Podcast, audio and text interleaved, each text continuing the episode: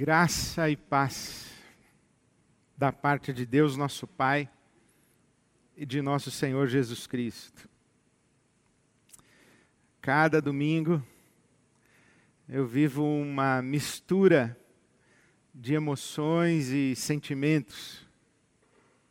Por um lado, aquela ponta de tristeza e doce saudade de ver esse, esse lugar cheio, com a multidão daqueles que aqui se reúnem para louvar a Deus e viver a comunhão da igreja. E aí a gente fica nessa expectativa de quando estaremos juntos novamente, quando será seguro quando será saudável? Quando será o tempo de estarmos juntos novamente? Então fica a tristeza e a expectativa e a saudade. Mas também vivo a alegria e o privilégio de a cada domingo abrir a Bíblia Sagrada para estudar a palavra de Deus com você ler a palavra de Deus com você, refletir a respeito do Evangelho de nosso Senhor Jesus Cristo com você, com a sua família, com a sua casa. Esse sagrado privilégio de, de lermos as cartas para o novo mundo e de escrevermos juntos cartas para um novo mundo e de nos oferecermos como cartas vivas para um novo mundo. Estamos lendo as cartas que o apóstolo Paulo escreveu para o novo mundo de então, sendo desafiados por Deus para nos oferecermos como cartas vivas para o nosso novo mundo. A carta de Paulo aos Gálatas é com certeza uma das mais relevantes, importantes e necessárias para os nossos dias e para o nosso tempo. Porque esta carta de Paulo foi escrita para uma igreja enfeitiçada. Uma igreja que está sob feitiço. Uma igreja que foi arrebatada do seu juízo. Uma igreja que que está para além das faculdades intelectuais, racionais, está perdida no discernimento, está encantada, está iludida, está enfeitiçada. Paulo apóstolo diz no capítulo 3 dessa carta, ó insensatos Gálatas, quem foi que os enfeitiçou? Quem foi que jogou um feitiço sobre vocês? Não foi por um acaso para vocês que eu apresentei Jesus Cristo de maneira tão viva, que eu relatei, retratei a cruz de Jesus de um modo tão vivo que parecia que Jesus estava sendo crucificado diante dos olhos de vocês, não foi para vocês, vocês não viram de maneira tão nítida, tão clara, tão límpida a cruz de Jesus. E como foi que vocês caíram nessa nuvem? Como foi que vocês se deixaram enfeitiçar? Como foi que vocês perderam o juízo? Capítulo 3 dessa carta aos Gálatas. Uma igreja enfeitiçada, uma igreja sob encantamento, que perdeu a noção, o sentido, o significado da cruz de Jesus Cristo. Uma igreja enganada, iludida, E Mark Twain já disse que o mais difícil não é enganar uma pessoa, é convencer essa pessoa de que ela está enganada. Essa é a igreja da Galácia, da região da Galácia. ela está enganada, ela está enfeitiçada e não tem consciência disso. E é para essa igreja que o apóstolo Paulo escreve essa carta. Essa carta é uma das primeiras cartas que o apóstolo Paulo escreveu. Ele escreve essa carta para igrejas de uma região, a região da Galácia, onde hoje é a Turquia. A primeira viagem missionária do apóstolo Paulo, junto com Barnabé, saindo de Antioquia, da Síria. Em Atos capítulo 13, ali o apóstolo Paulo vai para plantar igrejas na região da Galácia. Icônio, Listra, Derbe, Antioquia da Psídia. Estas igrejas que foram fruto da primeira viagem missionária do apóstolo Paulo, agora estão enfeitiçadas. E ele diz aqui no capítulo 1, eu me admiro, eu me admiro que vocês estejam abandonando tão rapidamente aquele que os chamou pela graça de Cristo, Gálatas capítulo 1, versículo 6. Aquele que os chamou pela graça de Cristo, e vocês o estão abandonando para seguirem outro evangelho, que na realidade não é o evangelho. Vocês estão abandonando o evangelho para seguirem outro evangelho, que na verdade não é o Evangelho. E ele diz então no versículo 7: ocorre é que algumas pessoas estão perturbando, perturbando vocês e querendo perverter o Evangelho de Cristo. Mas ainda que nós, diz o apóstolo Paulo, ou um anjo dos céus pregue um evangelho diferente, um outro evangelho, diferente daquele que lhes pregamos, que seja anátema, que seja amaldiçoado. Então eu já disse uma vez e repito: se alguém lhes anuncia um evangelho diferente, um outro evangelho, diferente daquele que vocês já receberam, que seja anátema, que seja amaldiçoado. Portanto, o que está acontecendo nessa carta é que há o Evangelho e há um outro Evangelho. Há um Evangelho e um outro Evangelho que, na verdade, não é o Evangelho. E algumas pessoas perverteram o Evangelho de Cristo e, e fizeram surgir um outro Evangelho. E o fizeram de tal maneira que estas igrejas da região da Galácia se deixaram enfeitiçar perderam o discernimento a respeito do evangelho que haviam recebido. Isso está acontecendo, e o apóstolo Paulo vai contar isso. Ele diz assim: Olha, chegaram algumas pessoas aí, disseram para vocês que o evangelho que eu preguei para vocês não é um evangelho que os apóstolos de Jerusalém ensinavam e ensinaram e que os apóstolos de Jerusalém não concordam com o que eu estou ensinando. Eu quero dizer para vocês que o evangelho que eu anunciei para vocês, eu não recebi dos apóstolos em Jerusalém. Eu recebi do próprio Jesus Cristo, o Messias que eu anuncio para vocês. E quando recebi, eu parti para a região da Arábia, para o deserto, e fiquei ali três anos. Veja que interessante, o apóstolo Paulo, ele recebe a revelação do Evangelho através de Jesus, e ele se dedica três anos a estudar, a rever as escrituras judaicas, a rever toda a tradição de Israel e reinterpretar toda a tradição de Israel à luz da revelação que recebeu de Jesus Cristo. Ele chega a dizer aqui no capítulo 1 que quando Deus resolveu revelar o seu filho em mim, quando Deus revelou Jesus a ele, ele teve que rever tudo o que ele sabia da religião de Israel. Então ele diz assim: Olha, eu, eu anunciei a vocês um evangelho que eu recebi de Jesus. E agora vocês estão me acusando de ter pregado um evangelho falso? Não, falso é esse evangelho que vocês estão aí enfeitiçados e abraçando porque estão enfeitiçados. E ele vai contar que diferença é ou que diferença existe entre o evangelho que ele anunciou e esse evangelho do feitiço.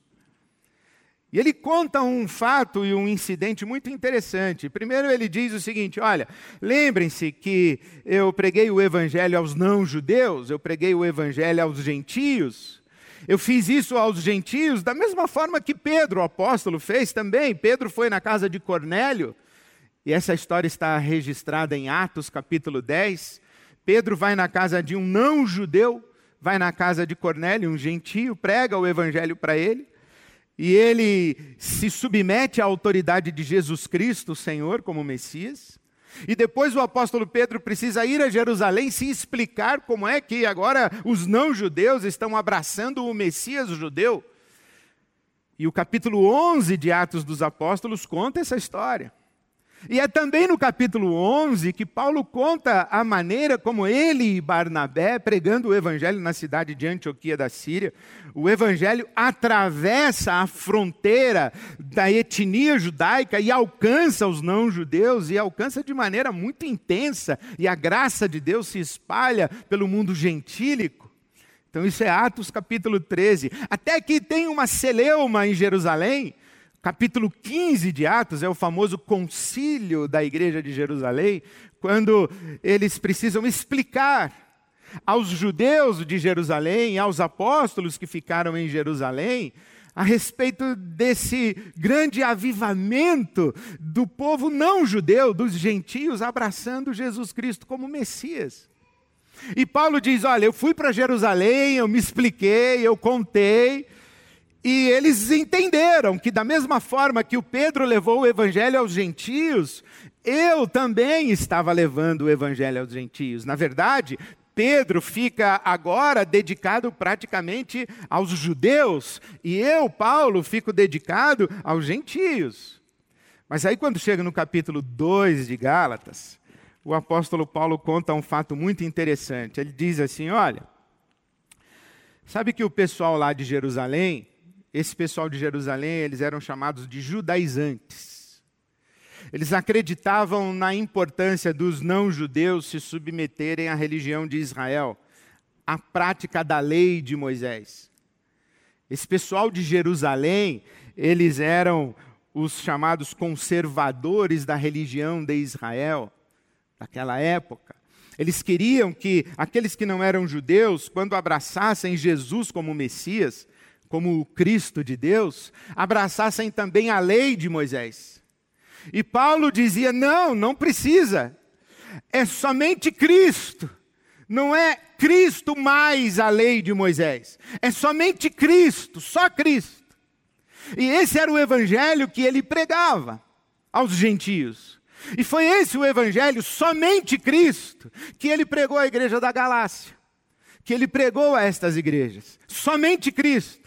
Mas ele conta no capítulo 2 que, certa vez, quando ele estava no meio dos não-judeus, Pedro, apóstolo, chegou. E enquanto estava ali reunido com os não-judeus, o Pedro convivia como se não fosse judeu. Convivia tendo deixado para trás os hábitos ritualísticos, cerimoniais da lei de Moisés. Até que nessa ocasião chegam os conservadores vindos de Jerusalém, os judaizantes. E quando chegam, o Pedro muda de comportamento. Ele está ali no. O Pedro está com os gentios, digamos assim, ele está num churrasco, está se fartando, se divertindo, comendo um torresmo. Mas quando chegam os judaizantes vindos de Jerusalém, o Pedro finge que não é com ele. E o Paulo diz assim: Eu o repreendi duramente. E disse a ele: Por que é que você, Pedro, quando está entre os gentios, não obedece os hábitos da lei de Moisés? Mas agora, diante dos judaizantes conservadores, você quer fingir que o faz e ainda quer impor sobre os gentios que façam a mesma coisa. E então Paulo vai estabelecer muito claramente que existe um evangelho que é somente Cristo, e um outro evangelho que não é o evangelho, que é Cristo mais a prática da lei. Quando você olha no capítulo 2 da carta aos Gálatas, começando no versículo 11, você vê o apóstolo Paulo fazendo um longo arrazoado sobre isso. Até quando ele chega no versículo 16 do capítulo 2 da carta aos Gálatas, ele diz assim: Sabemos que ninguém é justificado diante de Deus pela prática da lei, mas mediante a fé em Jesus Cristo. Assim nós também cremos em Cristo Jesus para sermos justificados pela fé em Cristo e não pela prática da lei, porque pela prática da lei ninguém será justificado. Então em Gálatas está estabelecida uma, uma grande divisão entre o evangelho da fé em Cristo Jesus e o evangelho da prática da lei. O que o Paulo está dizendo é que o evangelho que ele anunciou é o evangelho da fé em Jesus Cristo.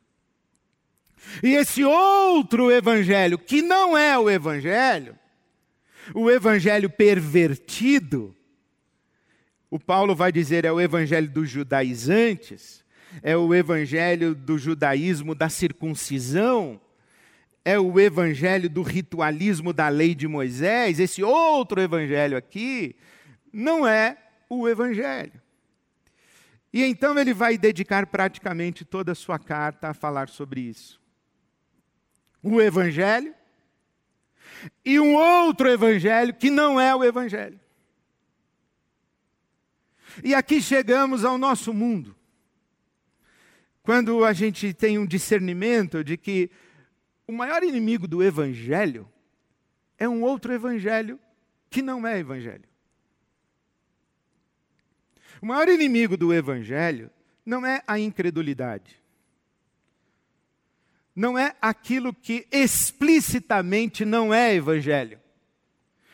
O maior inimigo do evangelho não é aquilo que declaradamente não é evangelho. O maior inimigo do evangelho é um outro evangelho que na verdade não é evangelho. Esse outro evangelho que é parecido com o evangelho, mas não é o evangelho. É um outro evangelho a respeito do qual se fala com o mesmo vocabulário do evangelho, mas é um outro evangelho que não é evangelho, mas parece muito evangelho. A linguagem é a mesma. O rito é o mesmo. As músicas são as mesmas. O ambiente estruturado da religião é o mesmo. Parece evangelho, mas não é o evangelho. É outro. É um hétero evangelho. É um outro evangelho completamente diferente do evangelho de Jesus Cristo. O maior inimigo do evangelho de Jesus Cristo é aquilo que parece evangelho, mas não é evangelho. E as pessoas abraçam isso aqui, como se estivessem abraçando o evangelho. E elas não têm discernimento do evangelho.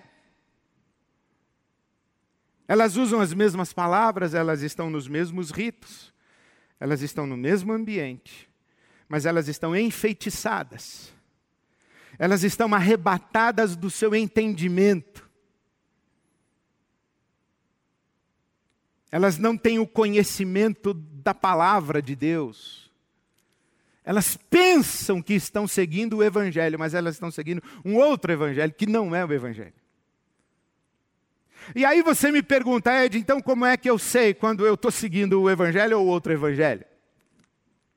Bom, é muito difícil isso.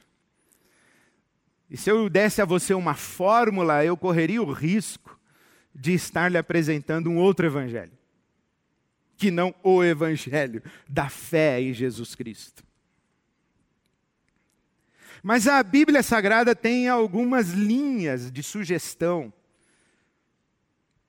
para discernirmos e diferenciarmos o evangelho daquele que parece evangelho, mas não é. E considerando que o, o, que o vocabulário do evangelho é o mesmo, que a ritualística do evangelho é a mesma, que o ambiente do evangelho é o mesmo. Se você quiser discernir onde está o evangelho de Jesus Cristo, a sugestão do apóstolo Paulo é que você não fique discutindo sobre o Evangelho, sobre os conceitos do Evangelho, sobre as doutrinas do Evangelho, sobre as declarações credais do Evangelho. Que você não fique discutindo sobre a teoria do Evangelho. O que o apóstolo Paulo sugere para você e para mim é na mesma linha do que Jesus ensinou.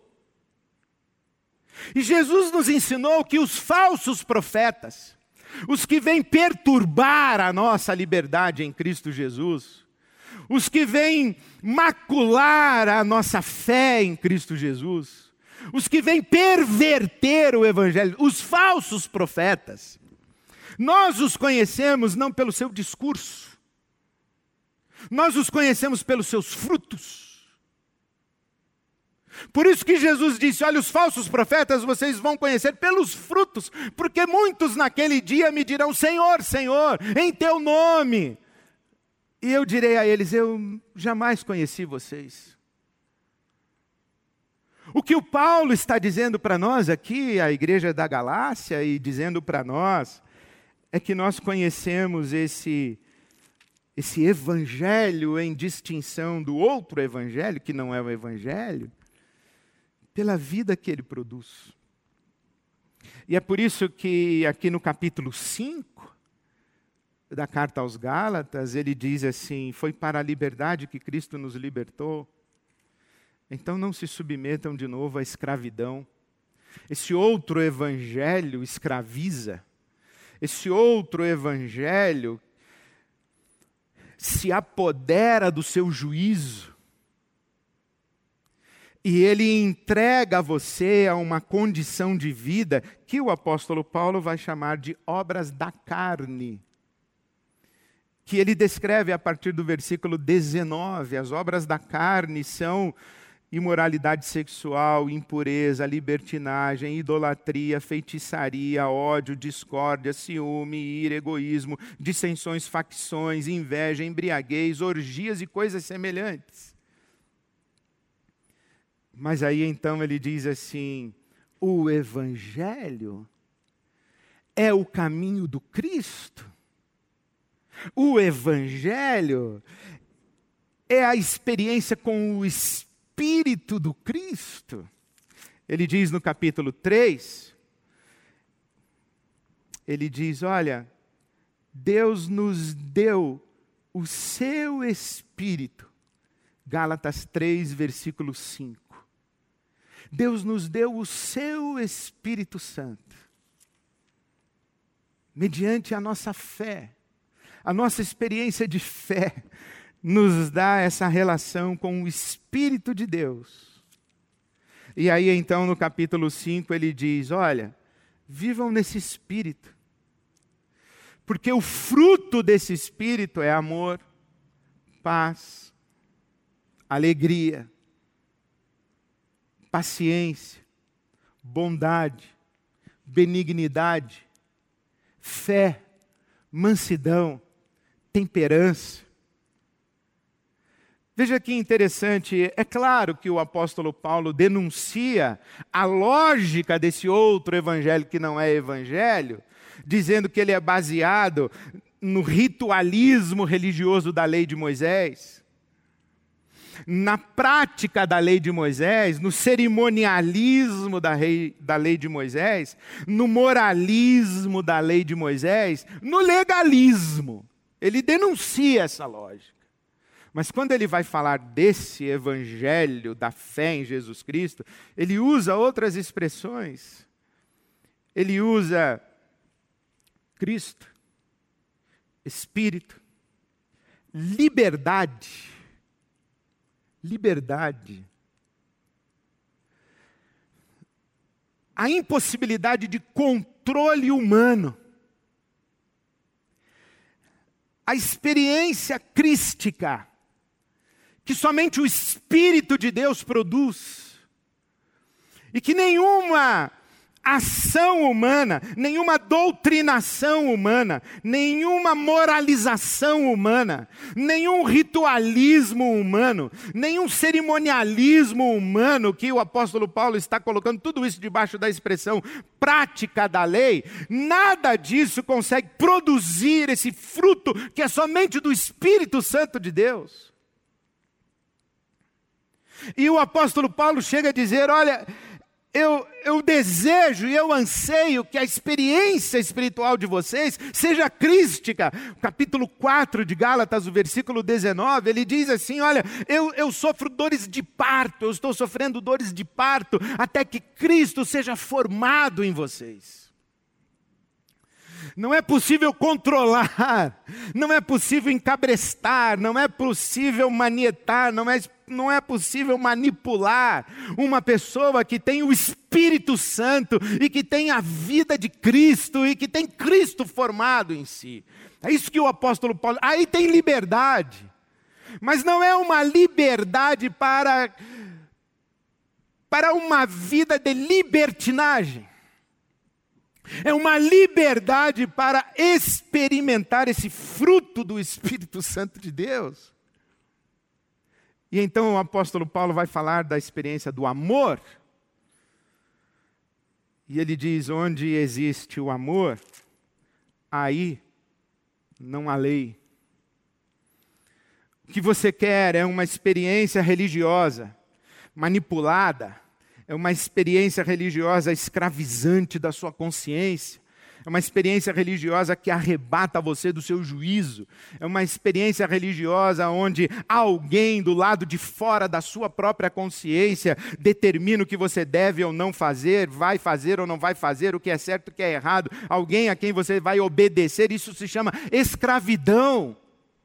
A experiência com Jesus Cristo é da liberdade. E aí a gente volta para os nossos dias e o nosso mundo, e para esse outro evangelho que não é o evangelho que que é o evangelho da fé em Jesus Cristo, do espírito de Deus e da liberdade do amor. Esse outro evangelho que está pelas ruas do nosso país, porque eu não tenho dúvidas que boa parte do movimento evangélico brasileiro está enfeitiçado. Boa parte do movimento evangélico brasileiro está enfeitiçada. Abraçou um outro evangelho que não é o evangelho. Por quê? Porque não não expressa o fruto do amor e da liberdade, do respeito à consciência humana diante de Deus. A gente vê pelas ruas isso acontecendo. Cada dia mais estarrecidos com esse movimento do outro evangelho. Agora no Rio de Janeiro tem um tal complexo de Israel. Uma facção criminosa usando a simbologia bíblica, o imaginário religioso da Bíblia Sagrada, colocou lá numa comunidade uma estrela de Davi, circunscreveu uma região como o complexo de Israel, e disse estar a serviço do Evangelho de Jesus. Agindo de maneira violenta contra as comunidades tradicionais de terreiro, do candomblé, incendiando, fechando, proibindo, perseguindo, fazendo com que pessoas se convertam ou pretendendo fazer com que pessoas invoquem o nome de Jesus à força e agindo de maneira violenta para gerar a experiência da liberdade. A experiência com o Evangelho de Jesus, ela só pode ser legítima quando é livre. Portanto, uma conversão motivada por coação, por coerção, só pode ser uma conversão falsa. E esse evangelho que pretende produzir esse tipo de conversão, de maneira violenta, só pode ser um outro evangelho, que não é o evangelho de Jesus Cristo.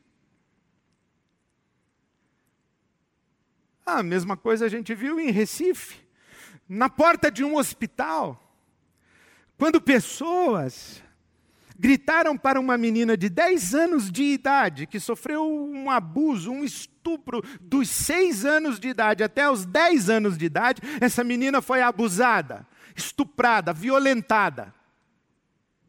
Então ela vai a um hospital porque está grávida e vai fazer o aborto, e à porta do hospital, os religiosos estão gritando para essa menina, para sua avó, para o corpo clínico do hospital, palavras como assassinos, assassinos, assassinos.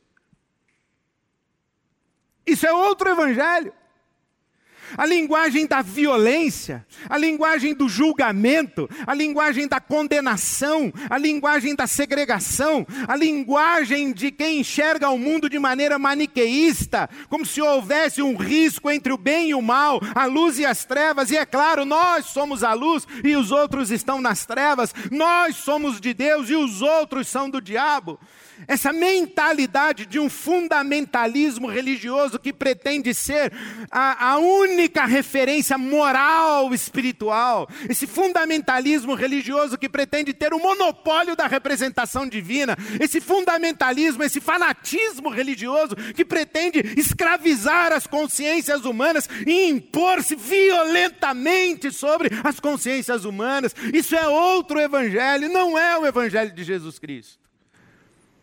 Meu amigo pastor Daniel Guanais disse com muita propriedade: o ódio não pode ser admitido como linguagem do Evangelho. Não pode. O Evangelho de Jesus é o Evangelho é o Evangelho do amor, é o Evangelho do respeito, é o evangelho da liberdade. É o evangelho da reconciliação. É o evangelho do acolhimento.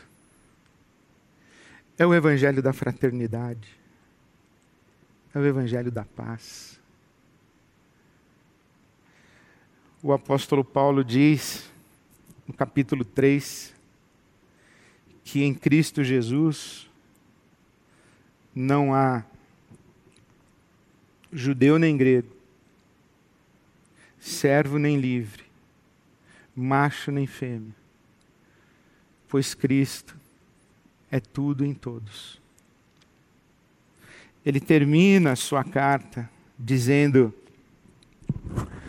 Quanto a mim, que eu jamais me glorie, a não ser na cruz de nosso Senhor Jesus Cristo, por meio da qual o mundo foi crucificado para mim e eu para o mundo. De nada vale ser circuncidado ou não circuncidado. O que importa é ser uma nova criação, ser uma nova criatura. É o que Jesus disse a Nicodemos, o que importa é se você nasceu de novo ou não nasceu de novo.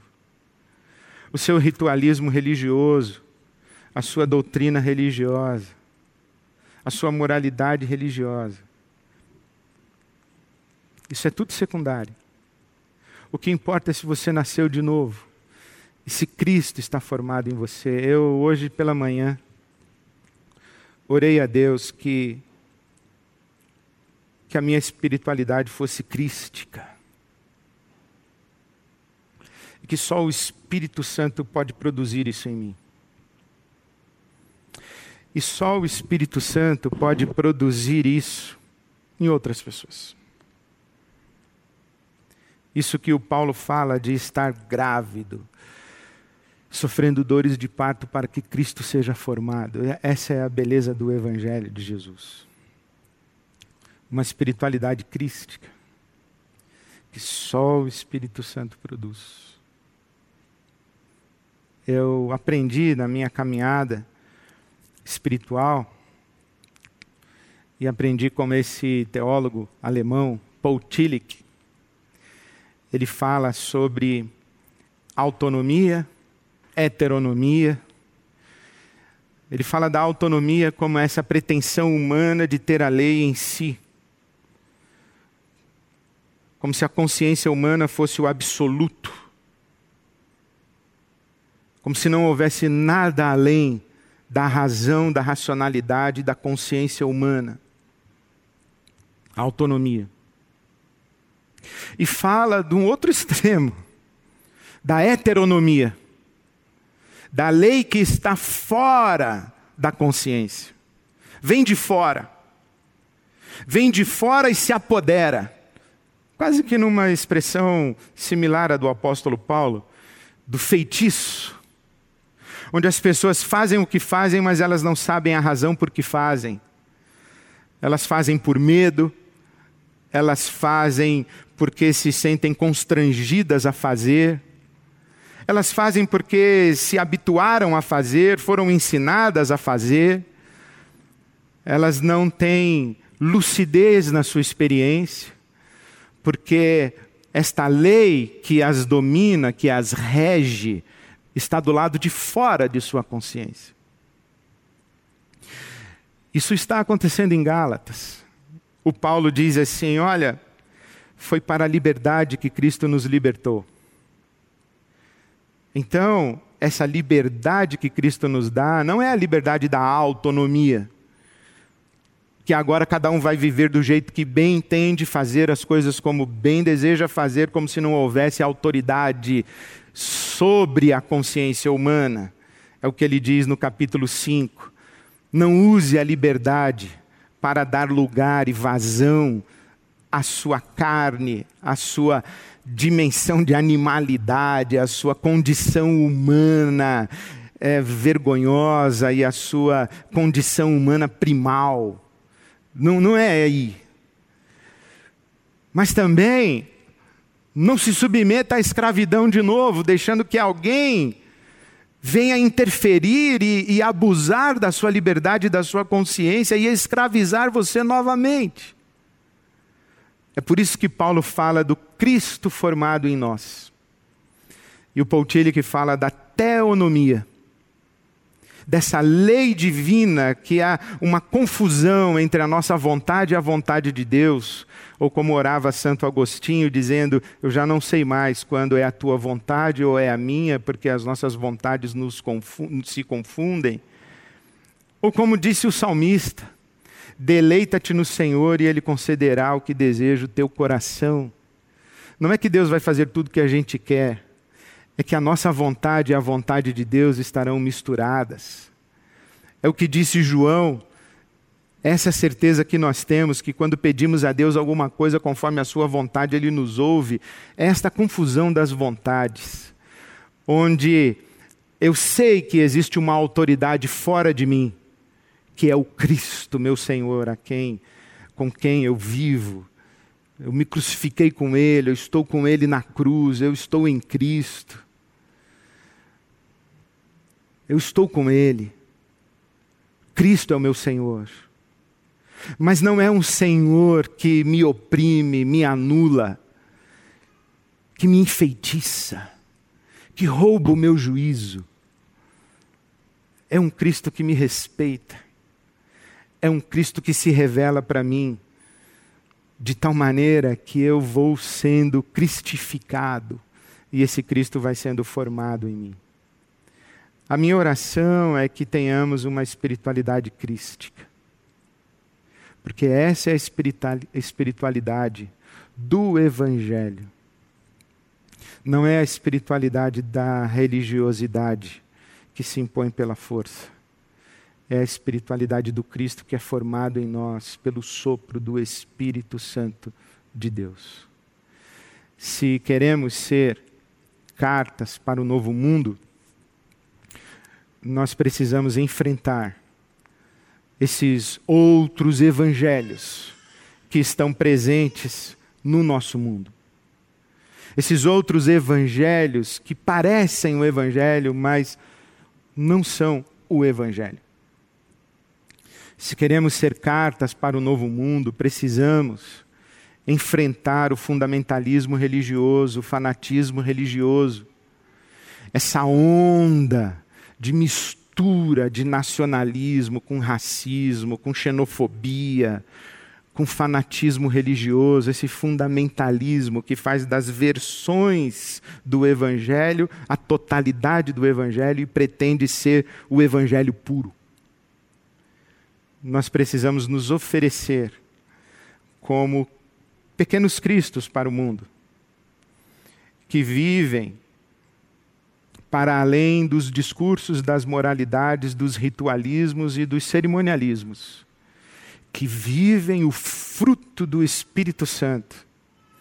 E assim nós seremos cartas para o novo mundo.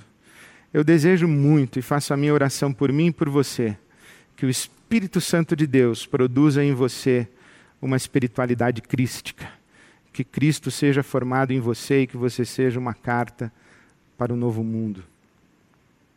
Amém.